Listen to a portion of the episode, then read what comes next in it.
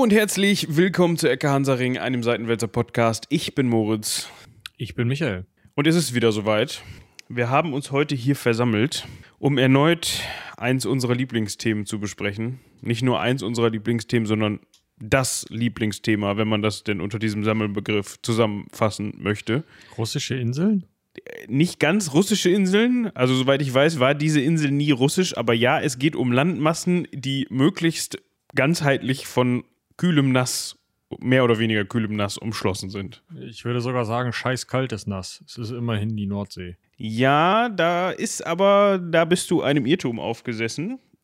So kalt ist es da gar nicht, weil da gibt es ja nämlich, also das Wasser da ist gar nicht so kalt, vor allem nicht im Winter, weil da gibt es ja noch den Golfstrom, der da so dran lang. Der Temperatur. Ja, nochmal wie Das bitte? ist scheiß kalt. Ja, aber es gibt, geht wesentlich kälter, wenn da nicht der Golfstrom wäre. Ja, okay. Du warst gerade einmal kurz abgehakt in dem Moment. Hattest du eine Gradzahl gesagt? Achso, 6 Grad. Ja. Sechs Grad, okay. Ja, weil sonst fragen sich die Zuhörer und Zuhörerinnen jetzt, so, Wassertemperatur ist scheiß kalt. Welche Wassertemperatur? Also, Also, ja, äh, wir haben ein äh, kleines Problem hier gerade, sehe ich. Dieser Saftarsch von Computer ist der Auffassung, er müsse jetzt ein Update herunterladen. Lass das. ach so, ja, das ist natürlich unschön. Der hat gewartet, bis wir auf Record gedrückt haben und dann Bam! ballert er Update. los. Update. Wie man das kennt. Windoof. So. Ähm, ja, es geht um Helgoland. Ähm, ja. den, Ort, den Ort mit der höchsten Erhebung im Kreis Pinneberg, falls ihr das noch nicht wusstet. Jetzt muss ich mal gerade überleben. Überleben muss ich auch, weil sonst können wir nicht so die Folge zu Ende machen.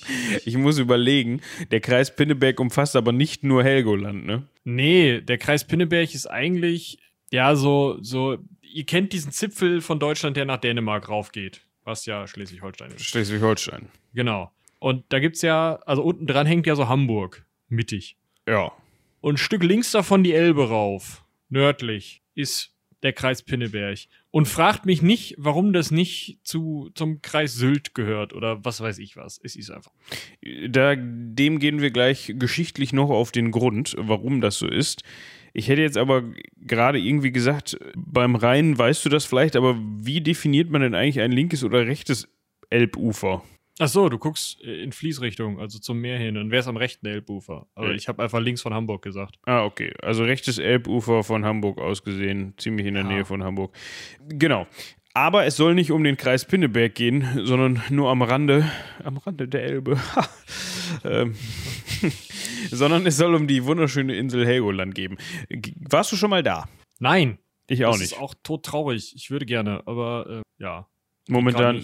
Und äh, außerdem bin ich schlecht im Schwimmen. Soweit. momentan ist schwierig. Und soweit ich weiß, ist das die am weitesten von Deutschland entfernteste Insel, die Deutschland hat, oder nicht? So viel ich weiß auch. Ich bin nicht hundertprozentig sicher, aber ähm, so viel ich weiß, ist das unsere einzige Hochseeinsel und insofern am weitesten weg auch, ja. Offiziell ist es nicht mal eine Hochseeinsel, aber da kommen wir auch gleich noch darauf zu sprechen. Wir hätten nur an dieser Stelle noch einen ganz kurzen Disclaimer, der nichts mit Helgoland zu tun hat. Und zwar bekommen wir immer häufiger von euch Post. Dafür bedanken wir uns sehr. Also wir bekommen E-Mails, also keiner schreibt uns Briefe. Ihr dürft uns auch Briefe schreiben. Ja, da müsst Habe ihr. ich kein Problem mit. Lese ich auch, dauert halt länger. Warum? Ja, weil die erstmal hier hinkommen müssen. Ach so, so meinst du das. Ich dachte, du brauchst länger, um die Briefe zu lesen, als die E-Mails. Ja, genau. Ich kann nur Dinge, die von selber strahlen, lesen. Vielleicht. Also schickt ihm dann irgendwie so einen E-Book-Reader, wo der Brief drauf ist oder so.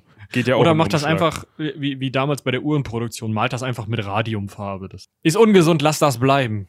Ich wüsste auch nicht, wie man momentan, also wie jetzt mein Ansatz wäre, um an Radiumfarbe zu kommen. Ich glaube, im Baumarkt Alte- gucken die mich komisch an. Alte Uhren kaputt machen und zwar in relativ großer Menge. Die Zifferblätter nehmen, die Farbe darunter holen, die malen und wieder mit Wasser. Oder Lösungsmittel, ich weiß es nicht. Da gibt es bestimmt YouTube-Tutorials zu. wie Ich hoffe nicht. stelle ich Radiumfarbe her? nee, Das ist ein ziemlich sicherer Weg, sich umzubringen, tatsächlich. Das haben ja äh, die Damen, die für das Malen der Zifferblätter verantwortlich waren bei diesen selbstleuchtenden Uhren, ähm, haben sich damit in beträchtlicher Anzahl selbst unter die Erde befördert, indem sie, was halt, ja, eine beliebte Technik ist, wenn du einen dünnen, feinhaarigen Pinsel haben willst, hast und den spitz machen willst, dann kannst du das natürlich irgendwie relativ umständlich mit, mit den Fingern versuchen oder so, aber deine Lippen sind einfach besser da drin. ach nö. Und das heißt, die haben halt am Tag zehn Radiumkörner Da hätte man halt auch mal darauf kommen können oder darauf hinweisen können. Damals wusste man das halt noch nicht so richtig. Ach du Scheiße. Oh. Es ist halt schon ein paar Jahrzehnte, also einige Jahrzehnte her. Und ähm, ja, ich weiß nicht, ob Radium auch Alpha-Strahler ist. Das wäre wahrscheinlich dann nochmal schneller gegangen, aber ist auf jeden Fall nicht so cool. Das könntest du mal rausfinden. Ich weiß aber nicht, ob das. Ähm, ich glaube, das ist egal. Also ein Alpha-Strahler. Alpha ein Alpha-Strahler bringt dich halt schneller um als ein Beta-Strahler, als ein Gamma-Strahler, wenn du es in den Körper tust. Dafür kommt Alpha-Strahlung nicht durch die Haut. Beta-Strahlung kommt nicht besonders weit und Gamma-Strahlung kommt halt am weitesten. Und kommt auch durch die Haut durch. Ja, Beta-Strahlung kommt auch durch die Haut. Ja, gut, aber ah, das wusste ich nicht. Ich dachte immer nur, Alpha wäre am ungefährlichsten, aber wenn du es futterst, ist Alpha dann am beschissensten oder was? Genau, ja, ja, genau. Ja, gut zu wissen. Worauf ich eigentlich hinaus wollte, ich bedanke mich nochmal bei unseren Zuhörerinnen und Zuhörern, dass ihr uns äh, immer mehr, äh, immer fleißiger schreibt. Äh, dafür bedanken wir uns vielmals. Und da ist jetzt die Frage aufgekommen, da wir ja in letzter Zeit viel zum Römischen Reich machen, ob wir denn auch mal was, also ob wir nicht nur was zur Hochzeit oder Endzeit des Römischen Reichs machen können, sondern auch mal die frühen Begebenheiten abklappern können. Das wird auf jeden Fall noch passieren, weil unser ja. Prinzip ist ja so ein bisschen eigentlich, dass wir von, von vorne, nee, also von hinten nach vorne durch die Geschichte durchgehen. Das also heißt, von wir gestern nach vorgestern. Ja. ja. Ne, also rückwärts dadurch. Das heißt, äh, wohl, also auch wenn wir gar nicht wollen, wir kommen halt irgendwann in der Frühzeit des Römischen Reichs oder Roms an. Ja, ja also Marius Reformen kommen auf jeden Fall vor. Äh, ne? Römische Armee war dann anders bisschen Etrusker. Ich weiß nicht, ob wir noch die, diese Wolfsgeschichte abhandeln müssen, weil das ja wirklich dann mythisch wird. Aber wir kommen dann auch einfach in Phasen, in denen wir gar nicht mehr wissen, ob das jetzt eine mythische Ursprungsgeschichte ist oder ob das äh, jetzt so war irgendwann, weil uns die Quellen ausgehen. Und ähm, deswegen haben wir uns heute mal an etwas Dankbares geschmissen, dachten wir. Und dann haben wir über die archäologischen Quellen von Helgoland gelesen. Und ich habe gedacht, ach Kacke, ja, so ein, bisschen ist das so, aber ja, die so die jüngeren Ereignisse, also die, die dann so 100, 200, 300 Jahre her sind auf Helgoland, ähm, die können wir dann doch ganz gut äh, davon berichten, weil da hat man dann schon Dinge ja, Der Heimatverein Helgoland, also nichts gegen Heimatvereine. Ich finde, Heimatvereine sind eine coole Idee, da auch kleine, kleine, äh, also Mikrogeschichte sozusagen aufzuschreiben und so. Definitiv. Aber in so Überblicksliteratur dann von einzelnen Bürgermeistern zu lesen, die nicht so beliebt im Dorf waren, hat dann schon was sehr, sehr Spezielles. Ja, das ist definitiv so. Ähm, wir können ja mal ganz kurz darauf eingehen. Vielleicht fragt sich jetzt der eine oder die andere, warum zum Teufel sprechen die über Helgoland? Ich meine, wenn die über irgendein so episches äh, Desolation Island sprechen, wo James Cook angelandet ist und das so benannt hat, okay, das kann man noch nachvollziehen. Das liegt ja irgendwie fast in einer, an der, äh, an der äh, Antarktis dran. Ich verwechsel das immer wieder. Ich muss immer Unten, kurz ja. drüber nachdenken. Unten ist Antarktis. Ähm, warum Helgoland? Weil Helgoland eine ziemlich interessante und bewegte Geschichte hat, tatsächlich. Zum einen das und zum anderen, weil, glaube ich, Helgoland gar nicht so unbekannt ist. Also, ich glaube, das ist schon so eine von den, also wenn du nach deutschen Inseln fragst, dann kommt das nach Sylt irgendwo auf der Liste, vielleicht noch nach Rügen. Wenn überhaupt. Also, wenn das nicht sogar mit Sylt irgendwie ja. vorne mit dabei ist. Ich lese gerade, dass das Kfz-Kennzeichen von Helgoland PI ist, was bedeutet also Kreis Pinneberg. Wenn ich nicht schief gewickelt bin, gibt es aber keine Autos auf Helgoland. Oder gibt es da vielleicht so drei, um mal Zeug von A nach B zu schleppen? Ich weiß das nicht. Äh, ich glaube, da gibt es aber keine. ist ja auch, also wir können uns ja mal eben kurz hier die geografischen Begebenheiten angucken. Ähm, das ist rund ein Quadratkilometer. Ja. Es war mal größer, aber dazu kommen wir gleich noch. Da kommen wir gleich noch zu, aber also ich suche noch die ganze Zeit nach Länge mal Breite. Ich habe hier schon mal die Karte aufgerissen. Ja, also falls ihr das jetzt uns nachtun wollt, falls ihr gerade die Möglichkeit habt, das Handy rauszuholen und mal Google Maps anzuschmeißen und euch Helgoland anzugucken, dann hilft das. Helgoland besteht heutzutage aus zwei Teilen. Also einmal gibt es die Hauptinsel, das, was auch Helgoland genannt wird, und dann gibt es einmal Düne, also die Helgoland-Düne. Und das ist, das liegt daran, dass Düne eine Düne ist und mal zu Helgoland dazugehört hat. Also es gehört immer noch zu Helgoland dazu, aber es war mal miteinander verbunden. Dann gab es aber im 18. Jahrhundert so eine kleine Sturmflut, ein bisschen schlechtes Wetter und dann waren halt auf einmal zwei Teile. Wollte ich gerade sagen, dann ist da so ein, äh, ja, so ein, so, ein, so ein Damm abgebrochen, der halt zu dieser Düne hinführte. Was den Nachteil hatte, dass man dann da nicht mehr hingehen konnte, was aber den Vorteil hat, dass man diese Düne jetzt sehr entspannt als Urlaubsgegend benutzen kann, wenn man mal was anderes sehen will und gerade auf Helgoland ist.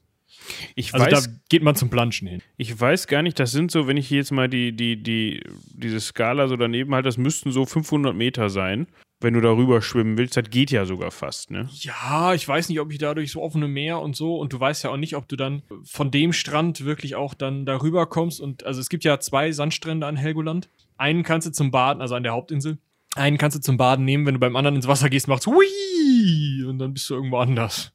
Weil da so eine starke Strömung herrscht. Und ich könnte mir vorstellen, dass diese Strömung auch zwischen den beiden Inseln herrscht. Ja, vor allem, wenn man sich so überlegt, also ich kenne das jetzt nur vergleichsweise, weil ich da letztens mal was drüber gelesen habe, zwischen ähm, Australien und Tasmanien. Tasmanien, genau. Ähm, das ist die sogenannte Bassstraße. Da herrscht, das ist eine der unruhigsten Straßen, Seegebiete der Welt, äh, meine ich. Korrigiert mich da, wenn das falsch ist, aber da ist auf jeden Fall, also was, was ich auf jeden Fall weiß, da ist immer richtig scheiß Wetter. Äh, beziehungsweise nicht scheiß Wetter, sondern da ist richtig raue See. Ja. Das liegt einfach daran, dass das nun mal der, ja, was ist das, indische, ja, indische Ozean, alles, was da im Süden vom Indischen Ozean ist, da quasi durch will. Also da kommt lange nichts und dann kommt die Bassstraße und dann muss sich halt das da so durchdrücken. Entschuldigung, jetzt kriege ich einen Schluck auf, das wollen wir ja nicht. Deshalb könnte das ein ähnlicher Effekt sein, ne? wenn du da so ein Nadelöhr hast, wo das Wasser dann so durch will. Ja, kann ich mir auf jeden Fall vorstellen. Also, was wir auf jeden Fall festhalten können, es sind zwei Inseln, wobei die Hauptinsel so viel wichtiger ist als diese Nebeninsel, dass ähm, wir in, im Großteil der Zeit nur über diese Hauptinsel sprechen werden. Das liegt zum einen daran, dass diese Nebeninsel Düne heute eigentlich nur noch zwei so kleine ähm, Bungalow-Dörfchen hat, in denen man sich einmieten kann und einen kleinen Flugplatz. In den einzigen Flugplatz. Ja, genau. Aber das ist halt auch, also das ist kein Flughafen und auch kein ähm, ja, Terminal oder so, sondern das ist ein Flugplatz. Also da kommst du mit so einer Cessna, kannst du da plöpp und dann fertig. Ja, also irgendwelche Verkehrsflieger oder so können dann nicht landen, soweit ich weiß. So. Das sieht zumindest nicht so aus. Wenn ich jetzt hier mal in Google Maps von oben drauf gucke, wie groß diese Cessnas sind, die da stehen und wie groß diese Lande- bzw. Startbahn ist. Also, nee. So. Wird sicherlich auch zu Versorgungszwecken hin und wieder mal verwendet, dass dann da mal so mittelgroße Flugzeuge landen können, aber äh, so richtig groß, vielleicht mal so, so klein, so, so Privatjet-Größe oder so, kriegst du da wahrscheinlich auch noch runter, aber ich bin kein Pilot, ich habe keine Ahnung. Aber soweit ich weiß, also falls ihr jetzt mal nach Helgoland wollt, ähm, Nimmt ein Schiffchen. nimmt ein Schiffchen. Ich muss sagen, äh, wenn ich an Helgoland denke, da muss ich immer an diese, diese abgefahrenen, mega schnellen, roten Riesenkatamarane denken, die da irgendwo von, was weiß ich, wo aus losballern. Wenn die da überhaupt noch losballern, das, die fand ich als Kind immer ganz toll, wenn, wenn wir an der Nordsee waren und man einen von den Dingern hat fahren sehen. Da hatte ich sogar mal so ein kleines Modell von. Mhm. Toll. Ja. Habe ich, glaube ich, nie gesehen, aber Ja, die sehen, die sahen damals fancy aus und die waren halt irgendwie, irgendwie haben die es hingekriegt, in einer Stunde da hoch zu brettern. Das war halt. ich sag mal, es ist ja auch nicht so super weit. Ja, aber wenn du, also, mh, also wenn du, wenn du wirklich, also wir können ja mal eben die, ich glaube, wir, wir haben, hatten hier eine Auflistung von wo das wie weit weg ist. Also Südspitze, Sülz haben wir 67 Kilometer. Von der Halbinsel Eiderstedt 47 Kilometer. Nordwestliche, ähm, ach nee, Moment, Elbmündung 62 Kilometer. Cuxhaven 57 Kilometer, ja, und von Norderney aus, und das weiteste ist, glaube ich, von Borkum 95 Kilometer. Also das ist jetzt nicht so, wie mal eben ins Auto steigen und eine Stunde hinfahren, sondern so ein mit Bötchen dauert schon ein bisschen länger, glaube ich. Ja, ich sag mal, wie schnell ist so ein Ausflugsdampfer in Knoten? Kannst du mir das sagen? 20? So, da brauchst du unter zwei Stunden. Ja, okay. Ne? Also das ist alles machbar. Aber äh, sollen wir vielleicht noch mal so ein bisschen äh, den, den gegenteiligen Ansatz von, äh, den du vorhin erzählt hast, äh, uns nehmen und einfach mal gucken, wie sah eigentlich Helgoland aus, als da die ersten Menschen hinkamen und was haben die da so nachmittags? Also ich glaube, die haben da nachmittags dasselbe gemacht wie morgens und abends, wenn sie nicht geschlafen haben. Weil so viel zu tun gab es auch damals da nicht. Ach komm, also, hey.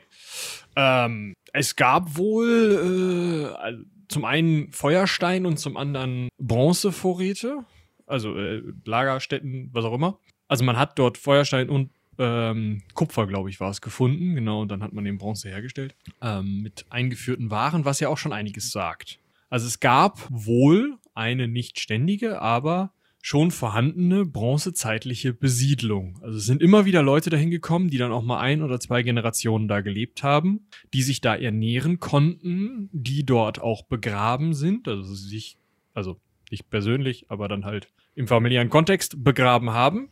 Und ähm, die von dort aus eben Halbfertigprodukte äh, aus Helgoländer Feuerstein, so ein roter Feuerstein, ihr könnt euch das vorstellen, Helgoland ist ja so ein roter Klotz im Meer, ähm, den diese eben verkauft haben und eben äh, Metalle und dadurch dann ähm, ja so eine Art Handelsnetz mit anliegenden in der Nähe befindlichen Inseln, die es damals noch gab. Ist immer so eine Sache. In der Bronzezeit nicht mehr, aber davor schon, auch in der Jungsteinzeit, selbst im Mesolithikum, also der Mittelsteinzeit, ist es möglich, dass dort schon Menschen waren, weil es wahrscheinlich zu dem Zeitpunkt eiszeitbedingt noch mehr Inseln in der Nordsee gab und man so über Inselhopping relativ leicht dorthin kommen konnte, ohne dass man das Problem wie jetzt hatte, dass man, wenn man mit so einem Paddelbötchen da auf dem Meer rumfährt, dass man irgendwie einen Tag lang rudern muss, bis man auf Helgoland ist. Das heißt, bis in die Bronzezeit rein können wir relativ sicher sagen, dass zwar dann diese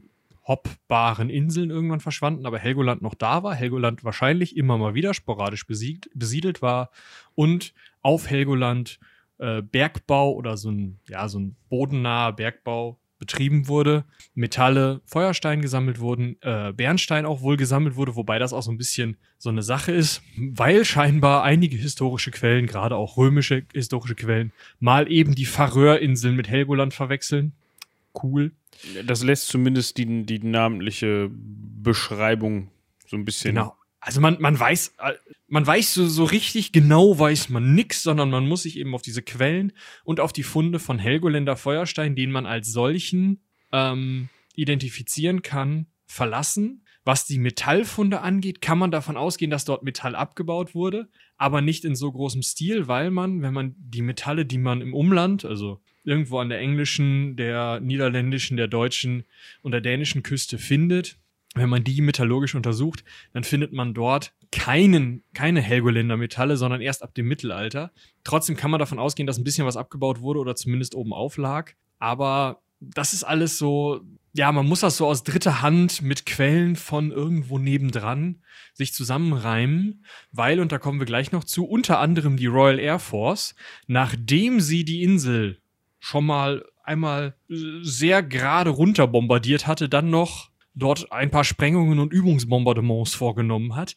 Dementsprechend ist da im Endeffekt heute archäologisch nichts mehr rauszuholen. Und spätestens mit der Royal Air Force, wahrscheinlich aber sogar schon mit der kaiserlichen Marine vor dem Ersten Weltkrieg, die da eine Festung gebaut haben, ist im Endeffekt archäologisch auf der Insel selber nichts mehr zu machen. Das heißt, diese ganzen Sachen, die ich gerade erzählt habe, sind zusammengebaut aus Erzählungen und Aufschreib also so dritte Hand schrieben von irgendwelchen Römern, aus Funden, die außerhalb von Helgoland gemacht wurden und aus Funden, die vor 1890 dokumentiert wurden, und da könnt ihr euch vorstellen, wie die dokumentiert sind, die auf Helgoland irgendwie ausgegraben wurden. Da gibt es ein paar Grabhügel, die von, man nennt es interessierten Laien des 19. Jahrhunderts, freut euch, ausgegraben wurden, deren Inhalte zu großen Teilen verschollen sind, weil sie irgendwo vertickt wurden. Aber es gibt doch die Steinkiste von Helgoland, einen bronzezeitlichen Sarg, der heute im neuen Museum in Berlin steht, den ihr euch da angucken könnt. Oder auf Helgoland gibt es eine Replik im Museum Helgoland. Ähm, ja, die sagen uns halt, okay, bronzezeitliche Besiedlung, ganz sicher. Mesolithische und ähm, neolithische Besiedlung, sehr, sehr, sehr wahrscheinlich. Übers Mittelalter können wir gleich nochmal reden. Aber ähm, ja, es ist alles sehr, sehr, sehr, sehr vage. Ja, wir bedanken uns bei der Royal Air Force. Ja, und ich, beim Kaiser. Ich hatte übrigens mal, äh, ja, bei dem natürlich auch, immer, jeden Tag, vom, nach dem Aufstehen. Ne? ich hatte übrigens mal gehört, das ist dann offensichtlich ein Irrtum, dass die Briten tatsächlich mal versucht haben, das ganze Ding äh, wegzumachen. Also, dass das die Bestrebung dahinter war, das konnte ich jetzt aber in unserer Recherche hier nicht, konnte sich nicht bestätigen. Aber ich hatte mal irgendeine so ähm, wahrscheinlich dann schlecht recherchierte Doku gesehen, der wurde behauptet, äh, die Briten wollten, weil es da e ewig Streit drum gegeben hat, die wollten das Ding einfach sprengen. Also nicht, also die wollten das einfach, weißt du, so nach dem Motto so, ja, komm weg. da ist jetzt Wir wieder mehr. haben können, keiner, Rums. Haben sie aber, hätten sie aber nicht hingekriegt. Aber das ist, das ist, glaube ich, nur ein Mythos, soweit ich weiß. Gut, aber wir können ja mal eben, ähm, wir haben jetzt gerade schon über ähm, steinzeitliche, steinzeitliche Eisenzeit, äh, äh, jungsteinzeitliche, steinzeitliche ähm, Funde und Erkenntnisse gesprochen. Wir können ja mal in die Antike herübergehen, weil da wird es dann so ein ganz bisschen interessanter. Hm, Michi hatte das gerade schon angerissen, dass man da auch gerne mal, ja, vielleicht die Fahrerinseln meinte, beziehungsweise sich nicht ganz so sicher ist. Generell die nordeuropäischen Gegebenheiten sind jetzt in der Antike nicht ganz so gut festgehalten und überliefert wie jetzt zum Beispiel südeuropäische, nordafrikanische, ja, also da, wo jetzt zum Beispiel Römer, Griechen und so weiter ihr Unwesen getrieben haben, da haben die nun mal auch mehr drüber aufgeschrieben als jetzt zum Beispiel über Helgoland. Es gibt ja schon, wir haben ja schon eine äh, Geschichte, also eine Folge über Ultima Thule. Island ist das, glaube ich, dann. Ähm, Thule auf jeden Fall, die Folge heißt irgendwas mit Thule, ich meine, es sei Island. Oder wir haben beides? Äh, gute Frage. Nachgucken. Guck Was das. interessiert mich mein Podcast von gestern? Ja, Ähm, Ich könnte in der Zeit davon berichten, dass äh, in der Naturgeschichte von Plinius äh, dem Älteren, äh, des Älteren, wie auch immer, ein Reisebericht eine Rolle spielt von einem Mann namens äh, Pytheas von Massilia. Der hat, äh, der ist von 325 vor Christus und da, dort gibt es eine ja, tatsächlich Textstelle. ist die Geschichte Islands. Ah, okay. Ja. Dort gibt es eine Textstelle, die sich möglicherweise auf Helgoland bezieht. Ja, ähm, und dass dort ein germanisches Volk, und zwar äh, die Guionen oder Gutonen, das hängt von der Abschrift ab, die wir von Plinius haben. Ihr merkt schon, ne?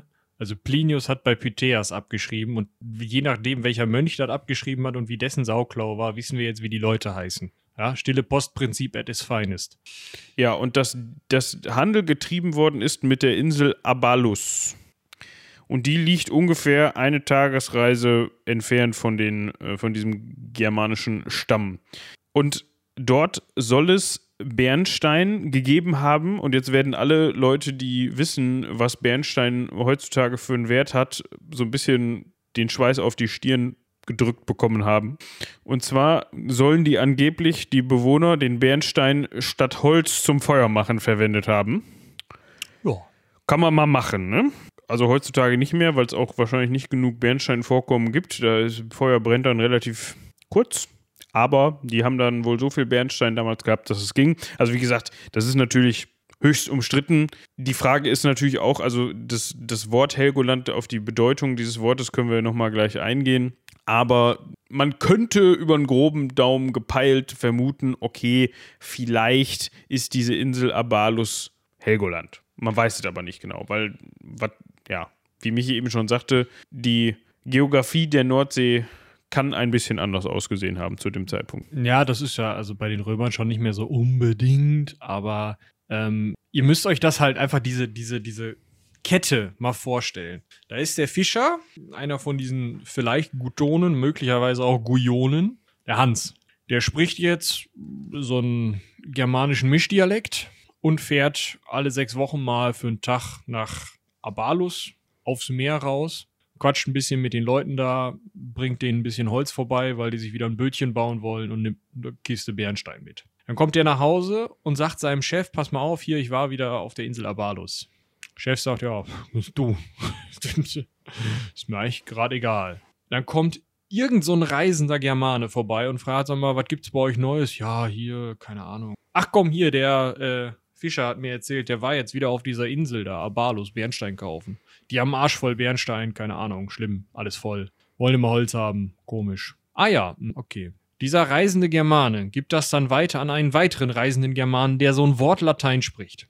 Und der ist, sitzt besoffen, irgendwo in der Pinte, hinterm Limes und sagt irgendeinem so Römer, pass mal auf. Hier, gibt so eine Insel. Beziehungsweise in dem Fall ist es ja sogar noch, dieser Pytheas ist ja Grieche. Okay, das ist ja noch schlimmer. Das heißt, der sitzt gar nicht hinterm Limes und sagt das einem Römer, sondern der erzählt das irgendeinem so griechischen Reisenden. Der griechische Reisende sagt das dem Pytheas. Der Pytheas pinnt das ab, dann pinnt das der äh, Plinius ab. Plinius ab und dann pinnt das irgend so ein, so ein dahergelaufener Mönch ab. Äh, Klar kann das auch Helgoland gewesen sein.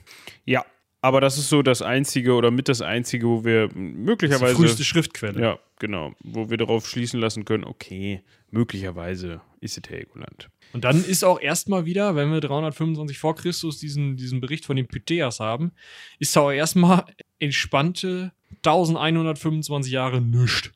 Wissen wir nicht. Das ist richtig. Und dann kommt Alcuin, ein Mönch, der um 800, also ein Mönch und wichtiger Berater Karls des Großen, schreibt halt, dass sein äh, Bekannter oder, hm, naja, der Nachbar, der Friesen, Frieden, Friesenherrscher, Friesen. Friesenherrscher Radbot mal äh, auf Helgoland gewesen sein soll. Vielleicht. Den Radbot, den haben wir auch, glaube ich, schon mal in dem einen oder anderen Zuge erwähnt. Mm, der Name könnte hier und da vielleicht klingeln. Das Problem an dieser Geschichte ist, dass wir das verpackt haben, also generell Informationen dazu verpackt haben in heiligen Legenden. Und auch da, ihr merkt schon, also, dass da mal jetzt jemand sich niedergelassen hat und gesagt hat, wir könnten jetzt mal hier, ja, alles, was in Helgoland, auf Helgoland passiert, aufschreiben und das gesichert irgendwo hinterlegen und dann wissen, weiß die Nachwelt das. Leider nein. Was wir wohl wissen, dass die Menschen, die dort zu dem Zeitpunkt gewohnt haben, äh, ja, der Volksgruppe der Friesen zuzuordnen, zuordbar sind. Und dass die auch erst missioniert wurden, also christlich missioniert wurden durch einen Herrn, da musste ich lachen, ähm, durch einen Bischof Liutger von Münster. Ach, guck, das war nämlich der Gründer des Bistums Münster. Äh, und das ist auch mit der Grund, warum es diesen, diesen ähm, Bistum Münster äh, Hochstift, Sonderstift, wie heißt das noch? Du, da habe ich keine Ahnung von. Ähm, äh, wenn, du, wenn du eine Karte vom Bistum Münster, nicht auf die Webseite, ähm, wenn du eine, Karte des Bistums Münster anguckst, dann packst du dir einen Kopf. Weil das, das ist halt so um Münster die Gegend. Okay, gehe ich mit, ist ja kein Problem. Dann geht es aber irgendwie erstmal Richtung Niederlande, noch ziemlich weit. Und dann gibt es eben den äh, heute Offi äh, Offizialatsbezirk Oldenburg. Ähm, das Ding. Ja, es ist irgendwie irgendwas mit Stift. Also es liegt einfach, das Bistum Osnabrück liegt halt um diesen Oldenburger Teil drumrum. Ganz komisch. Und du denkst dir halt, was soll das hier? Da ist keine Landverbindung. Was soll das? Wieso macht ihr das? Und das ist halt so ein, so ein ähm, ja, gehört so ein bisschen noch, oder da gehört diese Geschichte mit rein, damit konnte man das begründen, dass der äh, Liutgar da oben schon missioniert hat und dann muss das ja auch zu seinem Bistum gehören. Ja, ist richtig. An der Stelle können wir gleich nochmal, nicht, nicht gleich, sondern an der Stelle können wir jetzt nochmal eben kurz auf den Namen Helgolands eingehen. Der hatte nämlich ja vor dem 19. Jahrhundert so richtig keine Bewandtnis. Ihr habt das eben schon rausgehört ähm, in dieser ja, mehrfachen Abschrift ähm, von Plinius wird das Ganze dann auch noch ganz anders genannt als heute.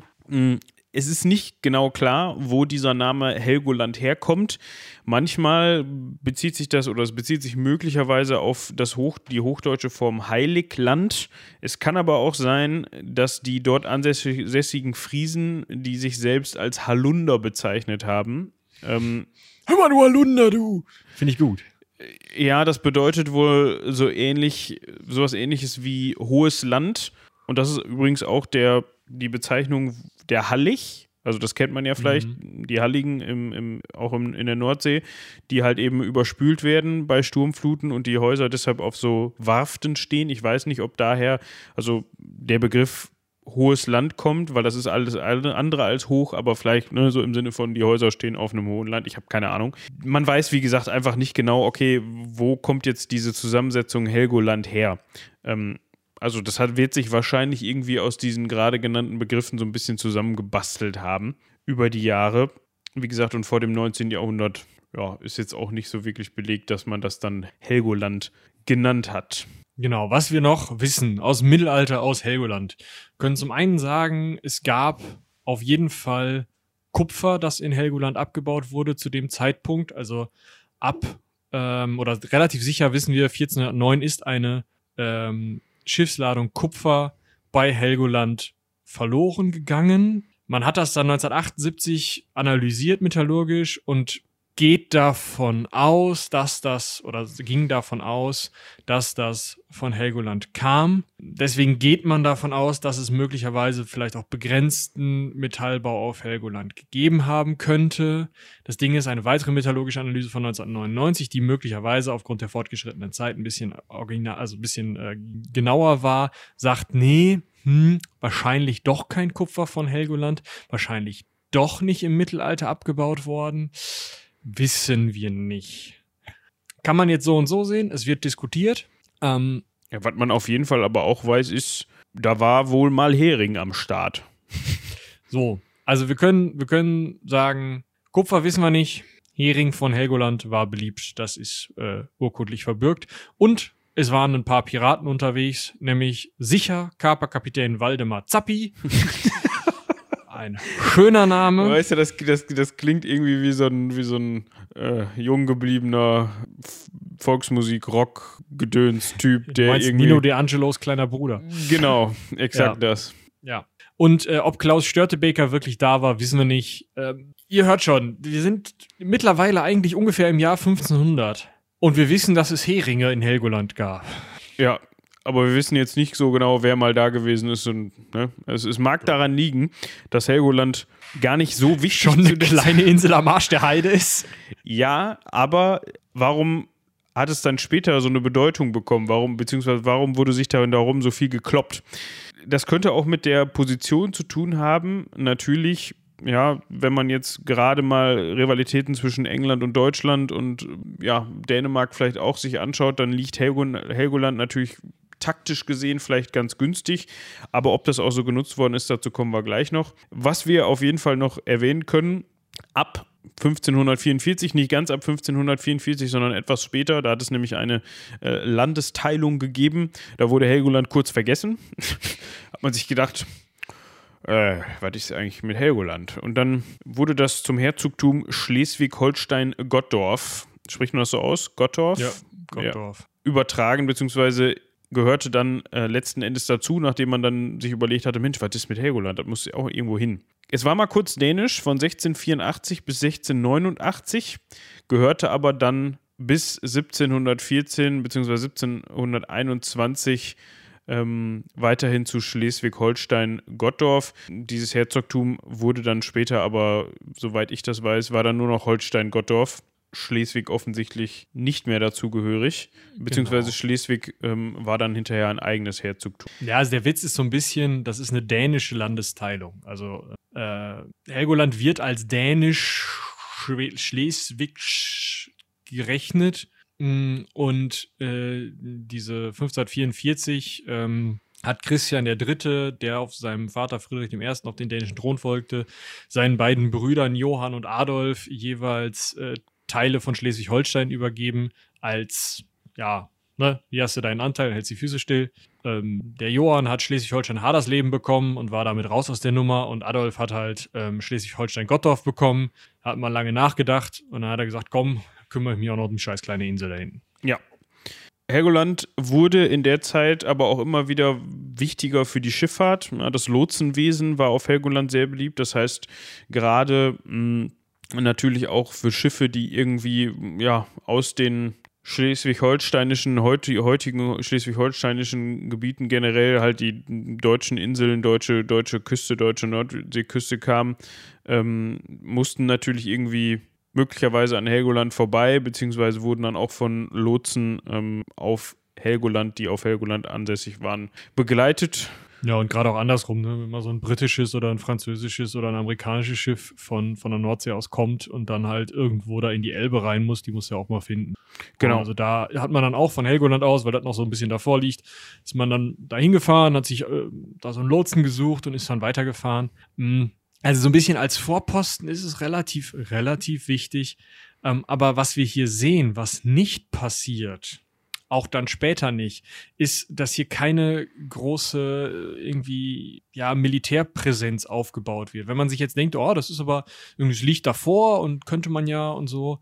äh, irgendwie eine, eine, schöne Festung draufbauen, haben wir, da haben wir die Lotsen und wenn dann die Bösen kommen, dann haben die keine Lotsen, weil die alle in der Festung sitzen oder so.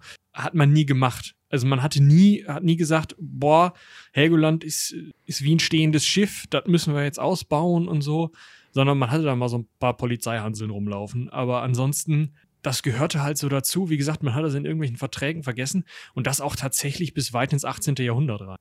Ja, wir haben dann 1714 eine Eroberung durch dänische Truppen, mh, gehörte dann aber weiterhin. Also, das muss man vielleicht auch nochmal erklären. Dieses Schleswig-Holstein. Äh, Gottdorf war dann so weit unabhängig, dass es dann gegen Dänemark auch Krieg führen konnte. Ja, dementsprechend ähm, haben, die, haben die Dänen 1714 das sich mal einkassiert. 1721 war übrigens diese Flut, von der wir gesprochen haben, die sogenannte Neujahrsflut. Die hat dann diese Verbindung zwischen Helgoland und Düne zerstört. Ab dann waren es dann halt, wenn man so möchte, zwei Inseln. Mm, es gab übrigens auch bis dahin noch nicht wirklich Bestrebungen, ja, diese Insel gegen die Elemente zu schützen. Ja, wie auch. Ne? Also muss auch immer überlegen, wie weit war das den Leuten dann schon technisch möglich. Ja, das wurde erst ab 1723 gemacht. Dort hat man dann so eine Art Bollwerk errichtet ähm, am sogenannten Unterland. Da können wir auch gleich nochmal kurz darauf eingehen, wie sich diese Insel denn überhaupt aufteilt bzw. aufgeteilt hat, um quasi der Nordsee so ein bisschen mehr Widerstand bieten zu können, damit die sich nicht in 100 Jahren selbst abträgt quasi. Also nicht sie sich genau. selbst abträgt, sondern von der Nordsee abgetragen wird. Ja, aber dann, also im Endeffekt ist es halt wieder so, klar, okay, wir führen da so einen kleinen Krieg drum und erobern die und dann sitzen wir da mit zehn Mann rum und popeln in der Nase. Ähm, aber prinzipiell kann man immer noch sagen, die Insel wird vergessen. Die Insel ist egal, die braucht keiner so richtig, da sitzen halt ein paar Lotsen rum, okay, aber die sind für den Handel wichtig und irgendwie für die Kriegsführung nicht besonders, weil die Leute, die in den Gewässern Krieg führen, die kennen sich da aus. Ähm, was soll man damit?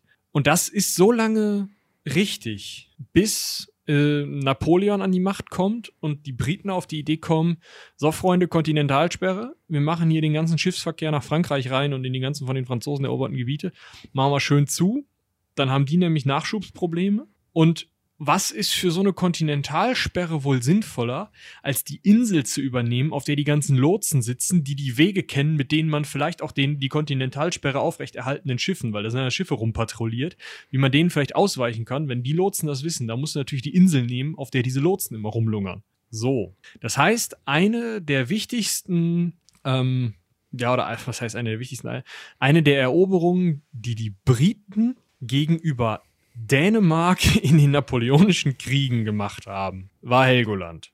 Die haben sich also Helgoland unter den Nagel gerissen, sich da drauf gesetzt und damit halt einfach diese Kontinentalsperre mit aufrechterhalten.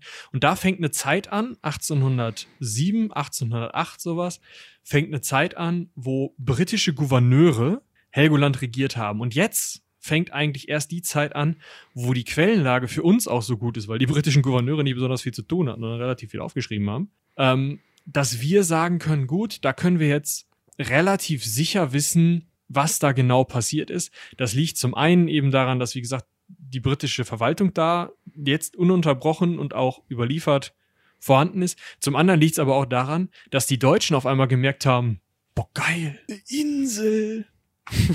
da müssen wir hin. Und die Deutschen meinen zu dem Zeitpunkt halt so Kaliber Alexander vom, von Humboldt, ähm, äh, keine Ahnung, Justus Liebig, äh, Goethe liest drüber, fährt aber nicht hin. Ja, also schon so richtig Heinrich Heine. Also ich meine, klar, das sind zig Jahre auseinander, aber das sind halt Bock Leute. Helgoland, ja. Das sind halt Leute, die jetzt auf einmal über diese Insel schreiben. Und das ist so auf einmal der Moment, wo auch zum ersten Mal überhaupt Helgoland zu Deutschland gehört, weil vorher war halt Friesisch und dann war es Dänisch. Oder irgendwie, ja, da halt so Schleswig-Holsteinisch äh, oder Schleswig- Gottdorfisch ja, also, oder ja. Zu dem Zeitpunkt gibt es halt einfach keinen keinen Gedanken an, an ein zusammenhängendes deutsches Land. Das ist, ne, das kommt ja auch erst im 19. Jahrhundert. Ja. Was ich noch ganz interessant finde, nach der britischen Eroberung, beziehungsweise nachdem die Briten sich das dann unter den Nagel gerissen haben und das äh, als Kronkolonie bezeichnet haben, ja, konnte man, also kann man das vielleicht sogar so ein bisschen äh, mit so, so einem kleinen Mini-Tortuga vergleichen weil das hat quasi Hamburgs Funktion als Überseehafen eingenommen. Ja, das war ein großer Umschlagplatz, ein großer Schmuggelplatz, wenn man auch so möchte, weil alles, was irgendwie über diese Route auf den Kontinent wollte, also aufs Festland wollte, ist irgendwie über Helgoland gefahren. Man spricht Wegen der davon. Kontinentalsperre, ne? Also das ist Ja. nur bis 1800. Ja, ja, ja. Aber trotzdem, in dieser Zeit äh, spricht man davon, dass bis zu 400 Schiffe täglich die Insel angelaufen haben.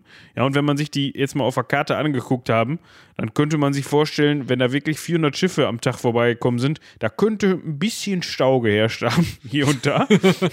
Ja. Da wird man sich hier und da mal um einen Liegeplatz gekloppt haben, denke ich mal. Mm.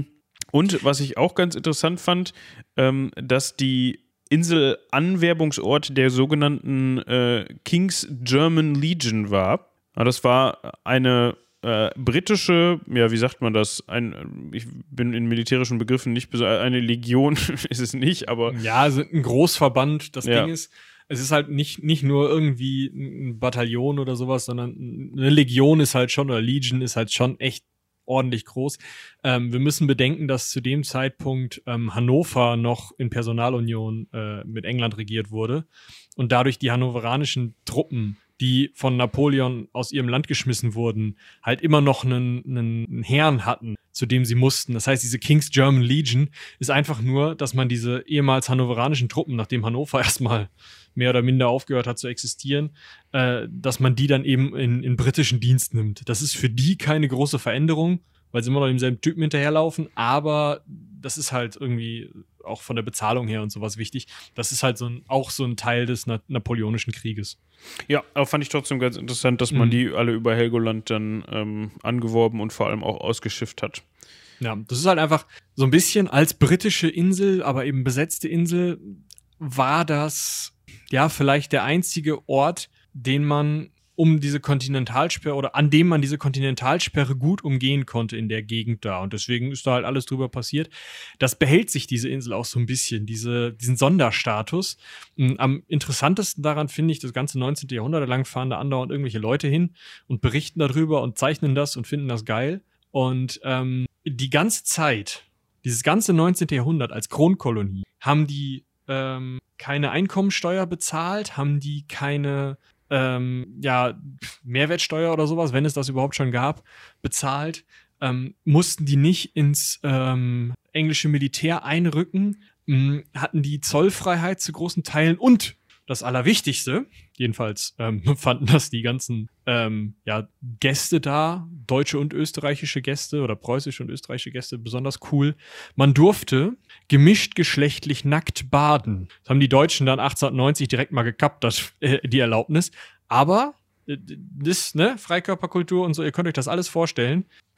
Das war äh, die Sehnsuchtsinsel, wenn du mal aus diesem biedermeierischen deutschen Gebilde, zuerst halt Deutscher Bund, dann Deutsches Reich, raus wolltest und irgendwie mal was erleben wolltest und so, dann konntest du nach Helgoland, da musstest du nicht bis Tortuga. Ja, genau. Wir wollen euch jetzt gar nicht mit den ganzen unterschiedlichen Gouverneuren des 19. Jahrhunderts langweilen, weil da wird, wie Michi am Anfang schon beschrieben hat, sehr viel so Mikrogeschichte betrieben. Ja, das heißt, es wird, man kann sehr gut nachhalten, okay, jetzt hat hier der Sepp dem ähm, Erich, ja, die Frau ausgespannt oder sowas, ich weiß es nicht. Aber wir wollen springen zu dem Zeitpunkt, wo das Ganze, ja, ich nenne es jetzt mal so, offiziell deutsch geworden ist, obwohl sich die Helgoländer selbst zu dem Zeitpunkt da ganz und gar nicht sicher waren, ob sie jetzt Deutsche sind oder nicht Deutsche. Verräterpack! Genau.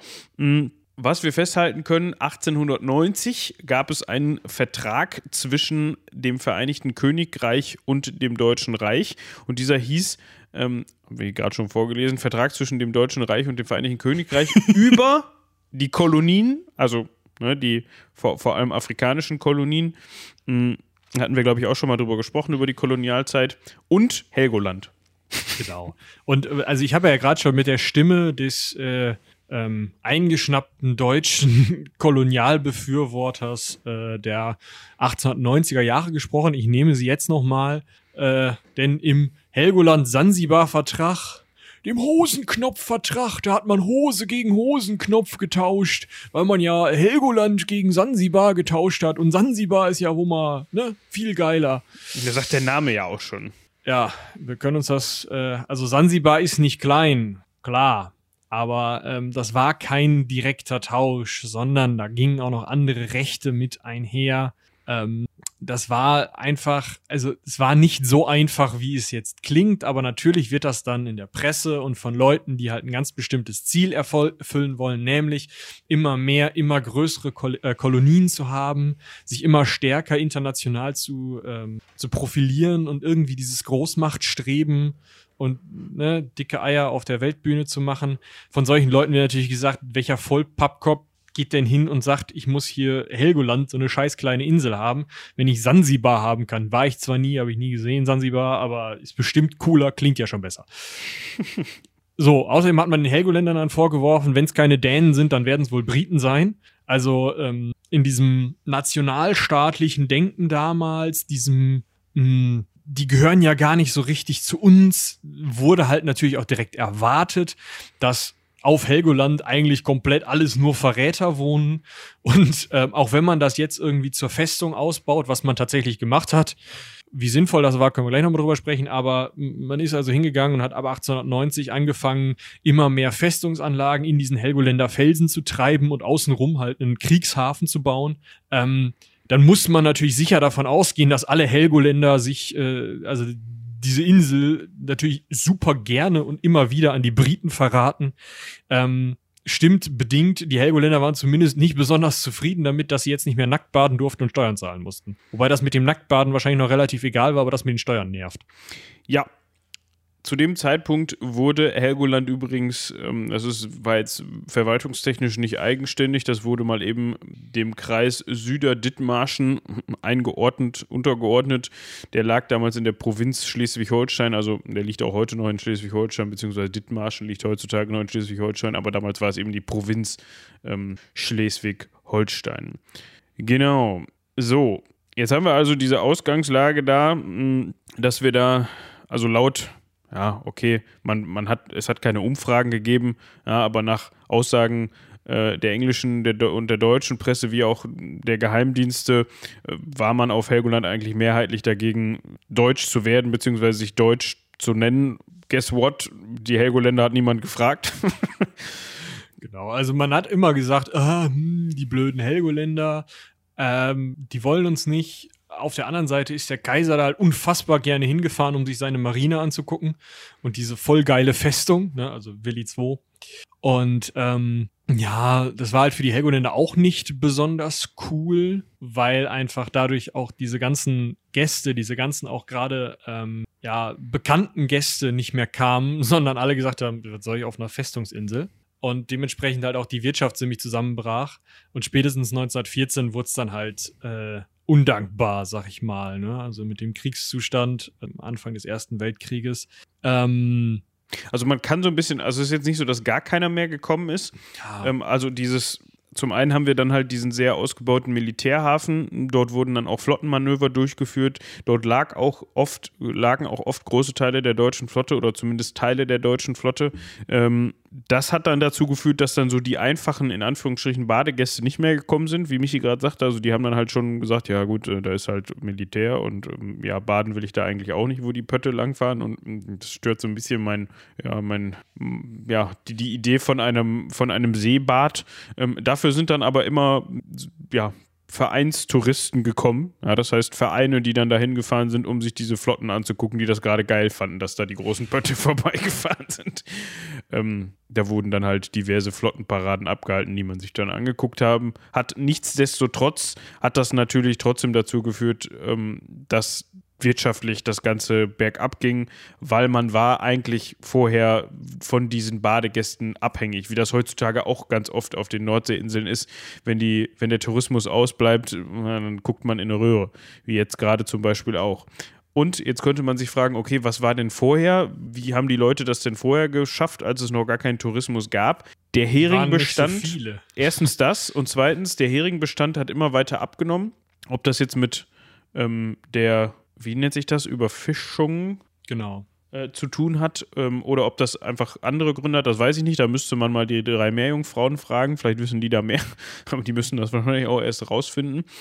Und die Bodenschätze, die vielleicht vorher noch abgebaut worden sind, ich sage extra vielleicht, wie zum Beispiel dieses Kupfer, von dem wir gesprochen haben, es hat auch diverse Steinbrüche gegeben, äh, war dann halt auch irgendwann mal am Ende. Ne? Das heißt, als äh, ja, geneigter Helgoländer oder Helgoländerin hatte man da schwierigen Zeiten ins Auge zu blicken. Genau. Besonders dann, als diese normalen, äh, also diese, diese ähm, Vereinstouristen, die sich da Pötte angeguckt haben, die sind da auch nicht mehr so oft gekommen, weil man dann noch einen weiteren Hafen ab 1908 gebaut hat. Wie gesagt, das ganze Ding ist zur Festung gemacht worden, wie ein Schweizer Käse durchlöchert worden. Ähm, das war alles irgendwie nichts mehr, aber sie mussten da auch gar nicht so lange drunter leiden. Das klingt jetzt besser, als es war. Ja. Denn 1914 war ja Krieg und äh, das die zweite Amtshandlung die der Festungskommandante der Insel Helgoland, also der dann den Bürgermeister abgelöst hat, also qua, ähm, qua Kriegszustand, hat der Militärkommandeur halt übernommen. Und seine erste Amtshandlung war erstmal alle Gäste rauszuschmeißen und schrieb in diesem Anschlag, also er hat einfach einen Zettel an der Wand nageln lassen, wo da drauf stand, und da stand halt auch drin, ja, und wenn ihr nicht abhaut, dann äh, verhaften wir euch, machen Hausdurchsuchungen und erschießen euch auch im Zweifel. Ne? Also auch kleinere Versammlungen sind verboten verzieht euch von der Insel, danke dafür. Ja. Einen Tag später, zweiter Anschlag. Sind ja immer noch Leute hier. Was machen wir jetzt? Ja, schmeißt die Helgoländer auch noch raus. Zwölf Stunden, dann durften die Helgoländer die Insel auch verlassen haben. Die werden sich richtig gefreut haben. Die wurden dann äh, nach Hamburg gebracht. Man dachte eigentlich, da hätten sie ähm, also eigentlich ja, Unterbringung und Verpflegung bekommen können. Äh, tatsächlich wussten die in Hamburg aber gar nicht, dass die Helgoländer kamen, was auch doof war, weil die dann in den Auswandererhallen unterkommen mussten. Und äh, man dachte auch, ihr kennt ja alle, also Ersten Weltkrieg, ähm, dürfte ja ein Begriff sein, man dachte ja am Anfang des Ersten Weltkrieges, ja gut, die sechs Wochen, ne? Aber fünf war eben Krieg machen die Franzosen nochmal platt und das ist auch gut gewesen. Hat sich dann ja nicht bewahrheitet, wie wir alle wissen. Dementsprechend äh, durften diese Helgoländer, die ja eigentlich dachten, oh, pff, gut, fahren wir halt jetzt mal, ist halt doof, der doofe Festungskommandant, aber mein Gott, dann pennen wir hier halt mal vier Wochen in diesen Auswandererhallen, dann fahren wir wieder zurück, ist also wieder cool. Die durften tatsächlich erst 1918 wieder auf ihre Insel zurück und ähm, ja, lebten halt so lange prekär in Hamburg. Was nicht bedeutet, ja, wir haben jetzt gerade gehört, okay, die ganzen Helgoländer und Helgoländerinnen wurden zu, da rausgeschmissen, was jetzt nicht bedeutet, dass Helgoland deswegen im Ersten Weltkrieg die mega taktische Position dargestellt hat oder dass das der, äh, ja, der Brückenkopf war, um den gekämpft wurde. Es gab 1914 und 1917 äh, jeweils ein Seegefecht in den Gewässern bei Helgoland. Es wurde aber nicht um Helgoland gekämpft und auch die Festungskanonen, also die Batterie, die dann auf Helgoland in der Festung installiert worden ist, hat nicht einen einzigen Schuss abgegeben. Und folglich haben die Leute da Popcorn gefressen. Ja, und vor allem sich vier Jahre lang gelangweilt, also die Besatzung. Also ich meine, für so eine Festungsbesatzung bester Ausgang eines Krieges ever. Ich wollte gerade sagen, also du kannst besser auf Helgoland in Anführungsstrichen chillen ja, das ist vielleicht hier und da mal ein bisschen langweilig, als in Frankreich in irgendwelchen Gräben zu verrecken. Ne? Also, so. ich glaube, da war man ganz froh, wenn man auf Helgoland stationiert war. Ganz genau. Jetzt ähm, vielleicht noch mal, also wir haben ja gerade schon gesagt, Festung hat nichts gebracht. Das hätten die ja auch wissen können, weil die Dänen und die Briten sind nie auf die Idee gekommen, aus der Insel eine Festung zu machen. Die haben immer gesagt, was soll das? Kannst du mit dem Schiff drum rumfahren.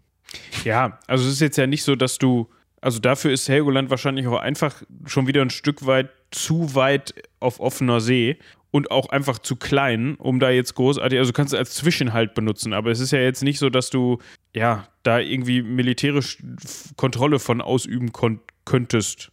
Ne? Also auch die, wir kommen jetzt gleich nochmal zum Zweiten Weltkrieg, da haben es die Deutschen dann nochmal versucht und mussten dann aber auch wieder feststellen, ja gut, das ist, äh, ne? aber dazu kommen wir jetzt, würde ich vorschlagen. Also gleich. Erstmal Zwischenzeit, Weimarer Republik. Genau, äh, wir wissen ja äh, in Deutschland am Ende des Krieges, der Kaiser wird abgedankt und man ist sich nicht so ganz einig, welche Staatsform man jetzt haben möchte. Es wird ja sowohl äh, die Republik ausgerufen als auch ähm, die Sozialistische Räterepublik. Und das liegt unter anderem auch daran, dass die Soldaten Räte gegründet haben oder viele Soldatengruppen Räte gegründet haben, um ja sich aus sich selbst demokratisch zu regieren. Das ist auch auf Helgoland passiert, allerdings nur bis der Bürgermeister zurückkam. Ja, zum einen kann man sagen, dass die Helgoländer direkt wieder versucht haben, britisch zu werden. Das hatte unter, anderem damit zu tun, dass. Also die Bürgermeister, nicht die Soldaten. Das ist klar. Ähm, ne? Also, das hatte zum einen damit zu tun, dass in Deutschland man auf die Idee gekommen ist: Mensch, Einkommenssteuer, tolles Ding. Hatten die Helgoländer eigentlich keinen Bock drauf. Ähm, und passenderweise waren auch britische Truppen schon vor Ort nach Ende des Krieges. Die haben nämlich die dortigen Abrüstarbeiten kontrolliert. Dementsprechend hatte man sich eigentlich gedacht: Mensch, komm, könnten eigentlich mal jetzt wieder. Kurzen Dienstweg hier, Colonel so und so, kommen Sie mal her, übernehmen Sie den Bums hier mal bitte. Die Engländer haben aber überhaupt keinen Bock auf Helgoland gehabt, weil was soll man mit so einer Insel? Ja. Dazu kommt noch, dass man gesagt hat, okay, wenn die Engländer keinen Bock haben, vielleicht haben die Dänen Bock, alles ist besser als Deutschland. Die Dänen hatten auch keinen Bock. so, also blieb Helgoland bei Deutschland. Ähm, äh, eigentlich ja als Festungsinsel ausgebaut und tatsächlich auch nur mit zurückgebauten Festungsanlagen. Also es war nicht so, dass man dann hingegangen ist und da schon versucht hat, alles zu sprengen. Dazu muss man zwei Weltkriege vom Zaun brechen, bis die damit anfangen. Ähm, sondern man hat tatsächlich nur die Festungsanlagen so ein bisschen zurückgebaut, mal so die Kanonen runtergeschraubt und die Tür zugemacht und abgeschlossen, den Schlüssel mit nach England genommen. Solche Sachen. Und ähm, ja, dann stand Helgoland in der Zwischenkriegszeit da. Ähm, es waren 2576 Einwohner im Jahr 1925 da, die meisten evangelisch, also fast alle evangelisch. Es gab nämlich noch 148 Katholiken, vier sonstige Christen und vier Juden. Mhm. Es gab wieder eine Anzahl von Gästen, die relativ häufig kamen, Tagesgäste häufig, die eben einfach relativ schnell mit dem Schiff rüberkommen konnten. Ähm, die besonders auch deshalb kamen, weil Helgoland so weit draußen liegt und deswegen man dort zollfrei einkaufen konnte. Was natürlich ganz attraktiv ist, gerade ganz besonders, wenn die Wirtschaft eigentlich ziemlich im Arsch ist. Somit die 20er Jahre eigentlich ja eine ähm, goldene Zeit, kann man vielleicht sagen, für Helgoland oder eine gute Zeit für Helgoland, weil man eben zollfrei einkaufen konnte. Ähm, aber es ist jetzt nicht so, dass das, äh, dass die Insel irgendwie groß aufgetaucht wäre auf irgendeiner politischen Landkarte oder irgendwer sich da groß Gedanken drum gemacht hätte. Bis auf diese Vorurteile, die schon im äh, Alten Reich, also Kaiserreich, unterwegs waren. Dieses, die blöden Helgoländer, die wollten ja jetzt nach Dänemark und nach England. Das sind keine richtigen Deutschen. Ist da eigentlich nicht viel drüber berichtet. Ja. Wir können noch erwähnen, dass der Herr Heisenberg da unterwegs war und sein Blue Meth. Äh, nee, Moment, das war was anderes. Nein, also der Namensgeber von äh, Heisenberg aus der Serie Walter White, äh, der Physiker Werner Heisenberg, das war der, ne? Ja, das war der. Ja. Ähm, hat 1925 auf Helgoland seine grundlegenden Arbeiten ähm, zu seiner mathematischen Beschreibung der Quantenmechanik abgeschlossen. Also der hatte da wohl einen Rückzugsort gefunden, wo er in Ruhe forschen und äh, nachdenken kann. Ursprünglich ging es wohl darum, dass er einfach Heuschnupfen hatte und das auf der Insel nicht so stark ausgeprägt war. Genau. Aber das ist ja, ist ja auch ganz nett, ne, wenn man dann so als Physiker sagen kann, ach komm, weißt du was? Oh, Weg von nee. dem Scheiß Heu. ich gehe mal nach Helgoland. Genau. Ja, ist doch eigentlich, kann man so machen. Heisenberg, da muss ich immer denken an, also äh, Heisenberg ist ja auch bekannt wegen der Heisenbergschen Unschärferelation. Also du weißt immer bei einem kleinsten Teilchen, weißt du entweder, äh, wie schnell es ist oder wo es ist, aber nie beides. Und ähm, das ist eine der größten Problematiken, warum wir jetzt noch nicht beamen können. Ja, also neben der riesigen Menge Energie, die dafür gebraucht würde und bedenken, dass möglicherweise, also man das nicht schafft, ganzen Körper von A nach B zu bringen, ohne dass der biologisch nicht mehr funktioniert. Äh, Kleinigkeiten. Äh, eins der Probleme rein mathematisch ist halt, du kannst halt entweder den Körper mit allen Teilen da, wo sie jetzt gerade sind, darüber bringen. Dann haben die aber keine Geschwindigkeit und dadurch funktionieren die Atome nicht mehr richtig und dann geht dir das alles in den Binsen. Oder du kannst den Körper darüber bringen mit allen Teilen in der richtigen Geschwindigkeit, aber du weißt nicht, wo sie sind. Ist halt beides Kacke. Ja. Ja, und wer, wer ist schuld? Heisenberg. Wer ist schuld? Heisenberg, genau deswegen haben die bei Star Trek den Heisenberg-Kompensator entwickelt. und ähm, auf die Frage hin, wo, äh, also wie denn, also wie so ein Heisenberg-Kompensator jetzt bitte funktioniere, hat der Erfinder des Heisenberg-Kompensators, also der Schreiberling, der das Ding da reingeschrieben hat in diese Risszeichnung von dem äh, Transportergerät, äh, hat gesagt, gut, danke. Okay. Ja, also es ist einfach die geilste Antwort. Wie geht denn das? Gut. Funktioniert ja. gut.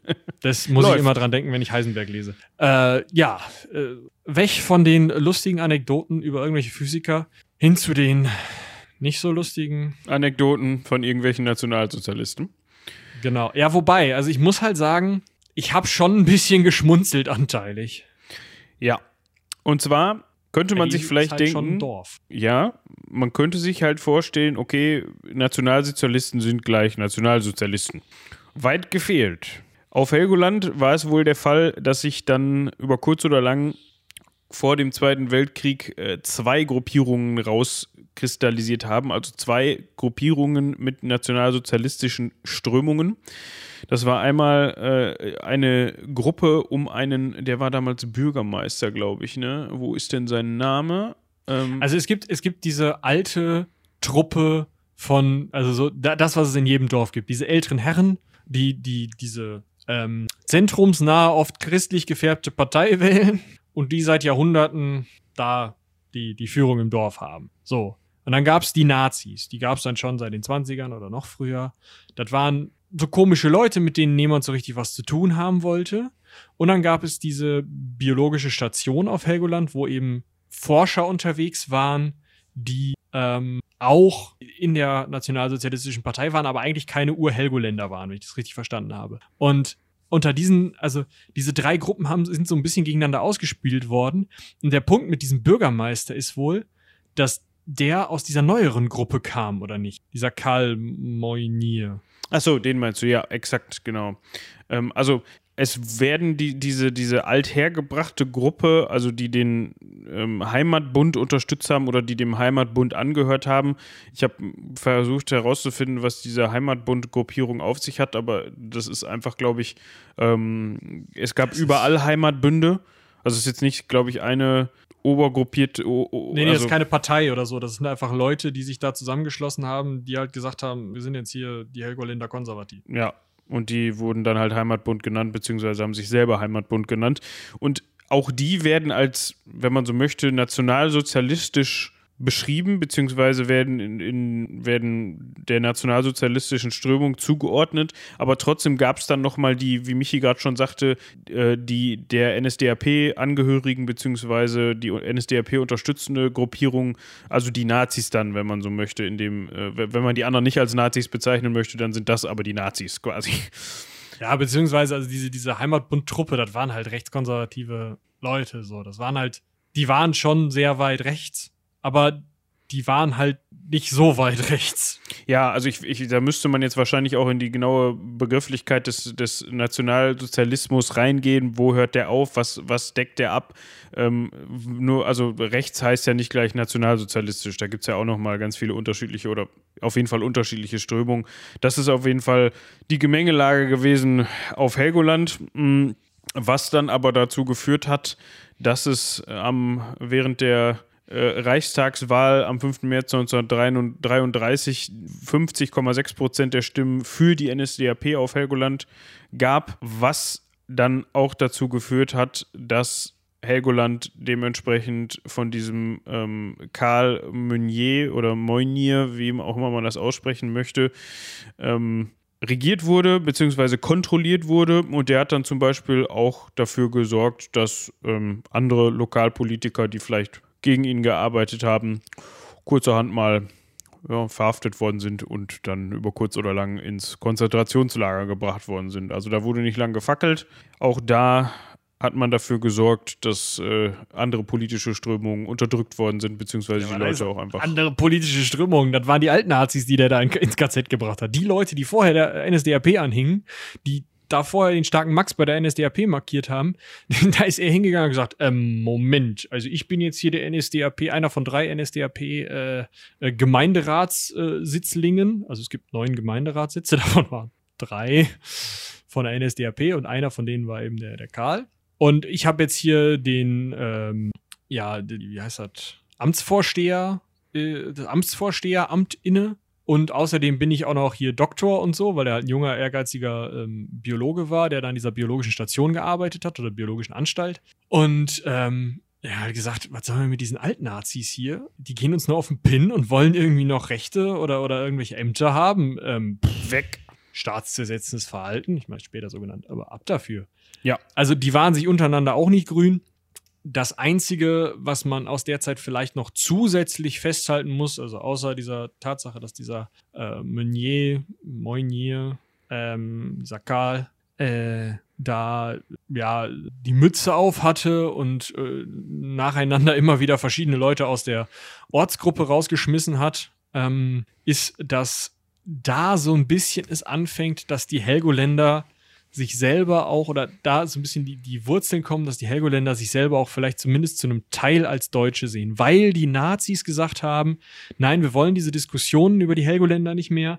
Die Helgoländer sind jetzt einfach Deutsche und die NSDAP-Mitglieder auf der Insel sagen auch von sich, sie sind Deutsche und gehören zu diesem ominösen deutschen Volkskörper, den die Nazis sich dabei geträumt haben. Und ähm, die Kinder wurden eben über eine eigene Hitlerjugendgruppe auch als Deutsche erzogen. Man hat also versucht, diese Insel dadurch irgendwie deutsch zu machen. Ja. Was man noch leider erwähnen muss, beziehungsweise erwähnen kann, ähm, der Herr, Herr Karl hatte dann halt, wie Michi gerade schon sagte, bis 45 da den Hut auf, hat dann auch einen recht ähm, ja, radikalen und also brutalen und autoritären Stil gefahren, was natürlich auch wieder ja, daher kommt, dass das Ganze nun mal eine Insel war und der da wahrscheinlich auch so ein bisschen machen konnte, was er wollte. Ja, so ein bisschen, ah komm. ja, typ, und daher, dass das halt eine autoritäre Partei ist. Ja, nee, nee, ja. das ist klar, aber trotzdem, trotzdem, dass er sich da als alleiniger Inselherrscher so ein bisschen aufspielen konnte, so liest es sich zumindest, äh, wird da natürlich auch dadurch begünstigt, dass das halt eine Insel ist, die ziemlich weit weg von allem ist und da nicht so ja, genau klar. hingeguckt wird. Also, ne, ich, ich, will jetzt überhaupt nicht da irgendwie was beschönigen, natürlich, ne, aber äh, das passt ja wieder zu diesem, was wir auch schon mal gehört haben über, ähm, äh, über die Fahrröhr zum Beispiel. Da gab es das ja auch dann in einer anderen Zeit, aber da gab es das dann ja auch, dass dann halt irgend so ein Adliger, dem, dem die Inseln dann gehört haben, da abseits von der, von der damals dänischen Krone war es, glaube ich, gemacht hat, was er wollte und die Leute unterdrückt hat und so weiter. Weil halt, ja, was, wo sind die Faroe-Inseln? Ist uns egal, keine Ahnung. Ja, das stimmt. Was äh, die größeren Anstrengungen, sag ich mal, angeht, oder die größeren ähm, Zusammenhänge, so heißt es, was die größeren Zusammenhänge angeht, ähm, hat man wieder versucht, von Seiten der Nazis äh, diese Insel zu einer Festung auszubauen, einen großen Marinestützpunkt im Projekt Hummerschere. Schön.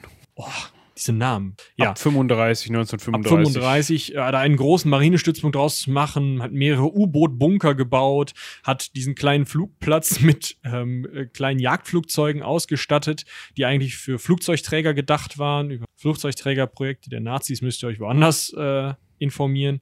Aber äh, man hat also dieses ganze Ding irgendwie, diese ganze Insel möglichst zum Bunker ausgebaut. Hat dabei, wie könnte es bei den Nazis anders sein, natürlich auch auf Zwangsarbeiter gesetzt. Das heißt, ähm, ja, also aus der Sowjetunion oder Gefang Kriegsgefangene aus der Sowjetunion und einfach auch äh, Gefangene aus der Sowjetunion wurden nach äh, Helgoland verbracht, um dort eben diese ganzen militärischen Anlagen zu bauen, die ähm, alten Bunker aus der Kaiserzeit wieder zu reaktivieren, da alles irgendwie möglichst zu so einem äh, U-Boot-Stützpunkt auszubauen, um von da aus eben kämpfen zu können.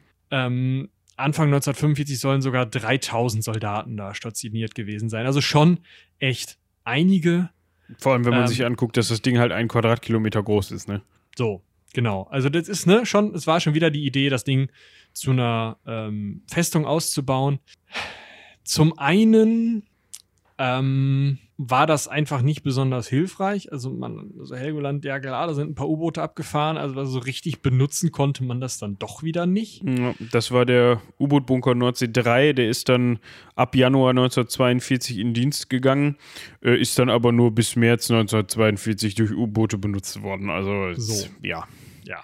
Und äh, anderes Problem, sag ich mal, der Insel war wahrscheinlich schon relativ früh einfach. Es liegt ja schon in der Nähe von England. Und spätestens als die äh, deutsche Luftwaffe verloren hatte gegen, also den Luftkrieg gegen die, gegen die Briten, naja, ne, also klar, erstmal Industriezentren, aber wenn da so ein blöder U-Boot-Bunker ist, dann kannst du ihn auch mal bombardieren. Das haben die Briten tatsächlich erst am 18. und 19. April 1945 ähm, wirklich mal richtig durchgezogen. Etwa 7000 Bomben. Ja? 7000 Bomben. Ich weiß nicht, ob die weg mussten oder ob, also ja. Auf diese Insel gekippt. So, der Großteil der Toten waren äh, Soldaten, Flak- und Marinehelfer, aber. Ja, es sind ähm, insgesamt 285 Menschen ums Leben gekommen, äh, darunter zwölf Zivilisten. Der Rest war ähm, militärische Besatzung quasi, also Deutsche Ja, ähm, Briten haben da zu dem Zeitpunkt noch nicht rumgewerkelt. Ja, äh, es gab außerdem eine Widerstandsbewegung auf Helgoland, ähm, die allerdings noch am 18. April 1945 verraten wurde, verhaftet wurde und noch am 21. April 1945 in Cuxhaven hingerichtet wurde. Also wirklich ganz, ganz kurz vor Kriegsende ähm, haben diese Leute noch versucht, irgendwie hatten wirklich die Letzten dann auch begriffen, dass der Krieg nicht mehr zu gewinnen war und die einen haben was machen und die anderen nee, bis zum bitteren Ende und leider haben sie mit der bis zum bitteren Ende Mentalität durchgesetzt und für die Hinrichtung dieser anderen Leute gesucht. Ja. ja.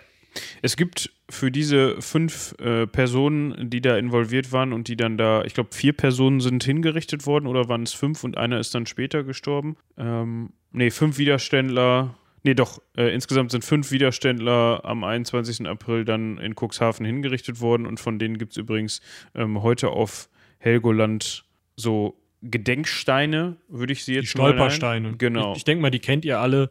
Das sind diese kleinen bronzenen Plaketten, die man ins Pflaster einlässt an Stellen, an denen eben ähm, politische Gefangene äh, gewohnt haben, ähm, Juden gelebt haben, aus anderen Gründen von den Nazis verfolgte Gruppen gelebt haben und eben auch, wo Widerständler gelebt haben. Es wird vor deren Wohnhäusern normalerweise ins Pflaster eingelassen und dann sieht man eben, wo überall in Deutschland diese Leute aus ihren Häusern geschleift und ermordet wurden. Ja, also die findet man auch, da findet man fünf Stück auch verteilt, eben stehen für diese und beschriftet auch mit den Namen von diesen fünf Widerständlern auf Helgoland verteilt. Also falls ihr mal da seid ähm, und euch die Achtet auffallen, drauf. könnt ihr drauf, genau, wisst ihr, wo die herkommen, was die zu bedeuten haben. Ja, dann ähm, kommen wir eigentlich schon zur Nachkriegszeit. Die Briten haben die Insel erstmal wieder besetzt.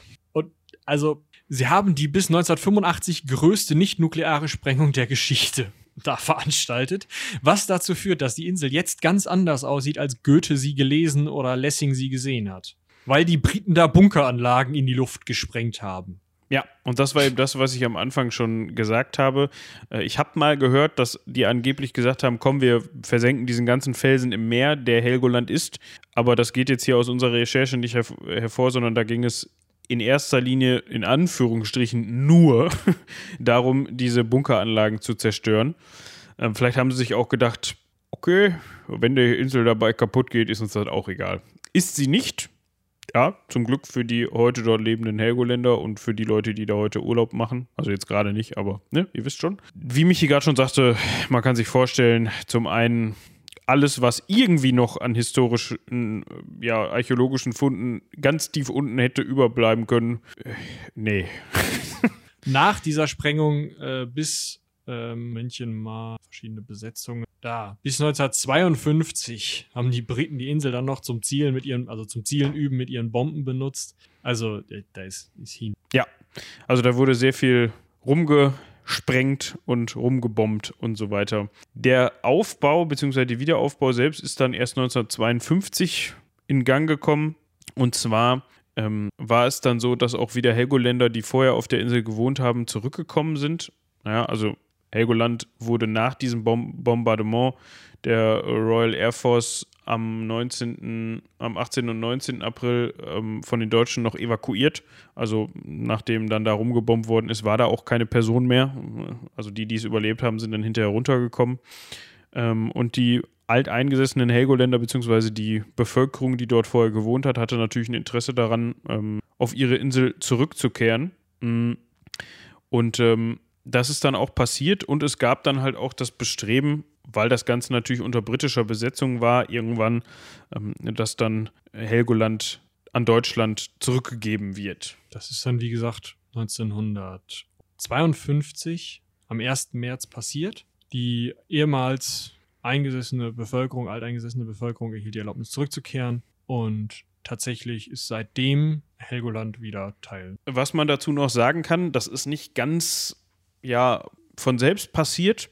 Es kam da zu mehreren sogenannten Besetzungen. Das heißt, da sind dann Personen, also Zivilisten, hingefahren und haben für mehr oder weniger lange diese Insel besetzt und unter anderem die deutsche Flagge gehisst. Das waren am 20. Dezember 1950 die beiden Heidelberger Studenten René äh, Leudesdorf und Georg von Hatzfeld, die dann dafür zwei Nächte und einen Tag sich aufgehalten haben und wie gesagt die deutsche Flagge gehisst haben Ähm, das hat es dann weiterhin gegeben. Am 27. Dezember 1950 ähm, haben vier weitere Personen das gemacht, ähm, hauptsächlich auch Studenten und haben daraufhin, jetzt muss ich mal gerade gucken, dass ich da nichts Falsches erzähle, äh, erreicht, dass am 1. März 1952 die Bevölkerung zurückkehren durfte auf Helgoland. Mhm. Und die beiden ähm, ursprünglichen Besetzer, also der René Leudesdorf und der Georg von Hatzfeld, haben am 30. September 1933 noch das Bundesverdienstkreuz erster Klasse erhalten. 1993. Äh, sorry, 1933, ja, wäre schwierig,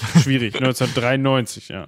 Genau, also einfach für diese Besetzung und da es halt einfach dann als Symbol gesehen wurde, um sozusagen zu einer Art Normalität nach dem Krieg zurückzukommen. Ja, heute hat Helgoland eine grün-rot-weiße Flagge ähm, der, das Parlament, also die Ratsversammlung von Helgoland besteht aus 13 Personen, der SPD vier Personen, des Südschleswigischen Wählerverbandes sieben Personen, CDU zwei Personen. Ähm, es gibt eine Städtepartnerschaft, also es ist einfach eine ganz normale Integrität. Äh, Strand, Sehenswürdigkeiten, Hummerbuch. Ja. Man kann auch dazu sagen, dass heutzutage ähm, recht viel auch wieder durch den Tourismus ja, die Finanz also die wirtschaftliche Lage ist durch den Tourismus geprägt. Viele Stellen sind aber heutzutage durch äh, Gastarbeiter, nennt man das so heutzutage noch, oder ist das irgendwie, ähm, also durch, ja. durch, durch, Ar durch äh, arbeitende Personen aus anderen Ländern besetzt, äh, vor allem aus äh, osteuropäischen Ländern wie zum Beispiel äh, Polen, Rumänien und ähm, Bulgarien. Äh, und es gibt etwa 100 Arbeitsplätze, die durch die Windenergie bestimmt sind. Das heißt, dort sind Windkraftanlagen installiert und da gibt es dann so ein bisschen wie auf so einer Bohrinsel so eine 14-täglich wechselnde Besatzung, die dann ja diese Anlagen wartet. Genau. Ja. Das war Helgoland. Also sie ist immer noch, keine Angst. Äh, das war die Folge zu Helgoland, könnte man noch dazu sagen. Ihr habt gemerkt, das ist nicht ganz so einfach gewesen. Wir waren gerade am Anfang so ein bisschen am Schwimmen. Das liegt aber halt vor allem auch daran, dass wir wirklich bis, ja, fast bis zu dieser britischen Besatzung selbst im Mittelalter noch ja sehr zäh unterwegs sind, was die Quellenlage betrifft. Also es ist wirklich schwierig, da irgendwas rauszufinden und vor allem halt auch wirklich schwierig, da archäologische Funde aufzutun, beziehungsweise unmöglich archäologische Funde aufzutun, weil wie eben erwähnt, ne, es wurde dafür gesorgt, dass erst durch Bauarbeiten und dann durch ähm, aggressiven Rückbau dieser Anlagen der Großteil oder alles an möglichen archäologischen Funden, die man da noch hätte aus dem Boden ziehen können, zerstört wurde. Also das äh, brauchst du nicht mehr versuchen. Zum anderen ist das halt nur mal eine Felseninsel. Das heißt, irgendwann ist dann mit dem Runterbuddeln auch Schluss, ne? Ja, eben. Also das, da liegt dann auch einfach nichts mehr. Du hast halt keine, nicht wie es hier ist, ähm, einfach bis also diese Sedimentbildung, dass es einfach sich bis zu einer äh, gewissen Tiefe äh, ja runterbaut, sag ich mal. Ja, ähm, also es ist jetzt nicht so, halt dass einfach vorbei. Ja, es ist nicht so, dass man, äh, wie du das ja auch schon häufiger in Folgen, wo wir ein bisschen mehr auf archäologische Quellen eingegangen sind, ähm, dass sich das dann halt im Erdreich über die Jahrhunderte und Jahrtausende weiter absetzt und immer, wie du gerade sagtest, dass es auf, darauf aufbaut quasi, sondern ja, Felsen ist halt Felsen, ne? Ja, genau. Also es baut sich natürlich trotzdem irgendwie was hoch, aber gerade so eine Sprengung verhindert das dann auch wieder. Ja, verhindert das. Ist richtig. Und da, wo jetzt halt Fels ist, da drunter kann ja dann, so ich das verstanden habe, eigentlich nichts zu finden sein. Nö, das hat ja niemand damals runtergebaut. Also ja, genau. Gut, also schreibt uns, falls ihr schon mal auf Helgoland wart oder falls ihr mal Bock habt, auf Helgoland zu sein. ich bin noch nie da gewesen, haben wir am Anfang schon mal geklärt ich weiß jetzt auch nicht, ob das jetzt, oh, jetzt, jetzt kriege ich den Helgoländer Hass äh, auf mich. ich weiß jetzt nicht, ob das jetzt so mein Urlaubsziel Nummer eins nach der Pandemie wäre. Das liegt aber einfach daran, dass das, glaube ich, auch immer noch sehr, sehr beliebt ist als Urlaubsziel und dann auch gar nicht so groß. Und dann weiß ich nicht, könnte ich mir vorstellen, dass gerade diese Nachbarinsel, also Düne, ähm, schon, ja, da musst du wahrscheinlich schon mit deinem Deutschland-Handtuch morgens einmal runter und dir den Strandkorb sichern, könnte ich mir vorstellen. Ja. Sonst ist das da wahrscheinlich recht voll. Ich weiß auch gar nicht, ob die da so viel Platz haben, um so viel überhaupt, so viele Touristen überhaupt unterzubringen. Obwohl auch viel von Tagesgästen ja die Rede war. Ja, wir hoffen, das hat euch gefallen. Wir hoffen, das war informativ, äh, trotz der Informationsdünne am Anfang, aber das ist nun mal manchmal so. Wir hoffen, das waren jetzt zwei Folgen, die so ein bisschen den Römeralltag aufgelockert haben, den wir hier normalerweise seit ein paar Wochen fahren. Genau, das ist eigentlich auch nur dem geschuldet, dass ich noch Bücher ausgeliehen habe und das alles ein bisschen länger gedauert hat. Und deswegen, ja, wir dann äh, nächste Folge wieder römern. Ja. Wenn ich die Bücher durch habe. Da geht es dann verstärkt um römische Kultur, aber worum genau, das sehen wir dann. Und ich würde sagen, Cross-Selling ist gar nicht so groß nötig an dieser Stelle. Ihr wisst, momentan die finale Staffel des Heldenpicknicks ist im vollen Gange, alle zwei Wochen freitags um 12, 10? Zwölf, glaube ich. 12. Zwölf. Müsste jetzt ähm, letzten Freitag rausgekommen sein, wenn ihr das hier hört. Insofern. Bin gespannt, wie die Folge gewesen ist. Ich habe sie ja dann zu diesem Zeitpunkt auch noch nicht gehört. Ja, ich auch. Schön. Als ob du die hörst. Nee, tatsächlich äh, tue ich mich schwer einfach damit, meine eigenen Folgen Nochmal zu hören, ja, Das, was ich mir selber, was ich mir selber ausgedacht habe. Also ich, tatsächlich eine Ekan-Serien kann ich ganz gut nochmal hören, aber äh, also nach einiger Zeit mit Abstand, wenn ich nicht mehr weiß, was ich erzählt habe, aber mm, beim Heldenpicken tue ich mich schwer. Ja, ist es aber, glaube ich, bei allen teilnehmenden Personen so, ne? weil, ja, man war halt dabei, man weiß halt, was Ja. passiert ist. Ja, Also das ist, so mit so ein bisschen Abstand ist das nochmal ganz witzig, um nochmal so ein bisschen zu resümieren und in der Vergangenheit zu schwelgen, aber direkt jetzt bei Release muss ich mir die jetzt auch nicht von vorne bis hinten Mhm. durchhören. Da interessiert mich eher, wie Robin dann die ein oder andere Situation soundtechnisch gelöst hat. Ja, definitiv. Also an der Stelle nochmal Props an Robin fürs Schneiden und Vertonen. Obwohl wir da Und auch weiterhin viel Spaß beim Spülen. ja, ob, obwohl wir da inzwischen auch äh, sehr viel Hilfe durch ähm, aus dem Team bekommen. Genau. Ja. Das war's mit der Ecke. Viel drumherum gelabert. Ich würde sagen, bis nächste Woche. Bleibt uns gewogen. Haut rein. Bis zum nächsten Mal. Bis dahin. Tschüss.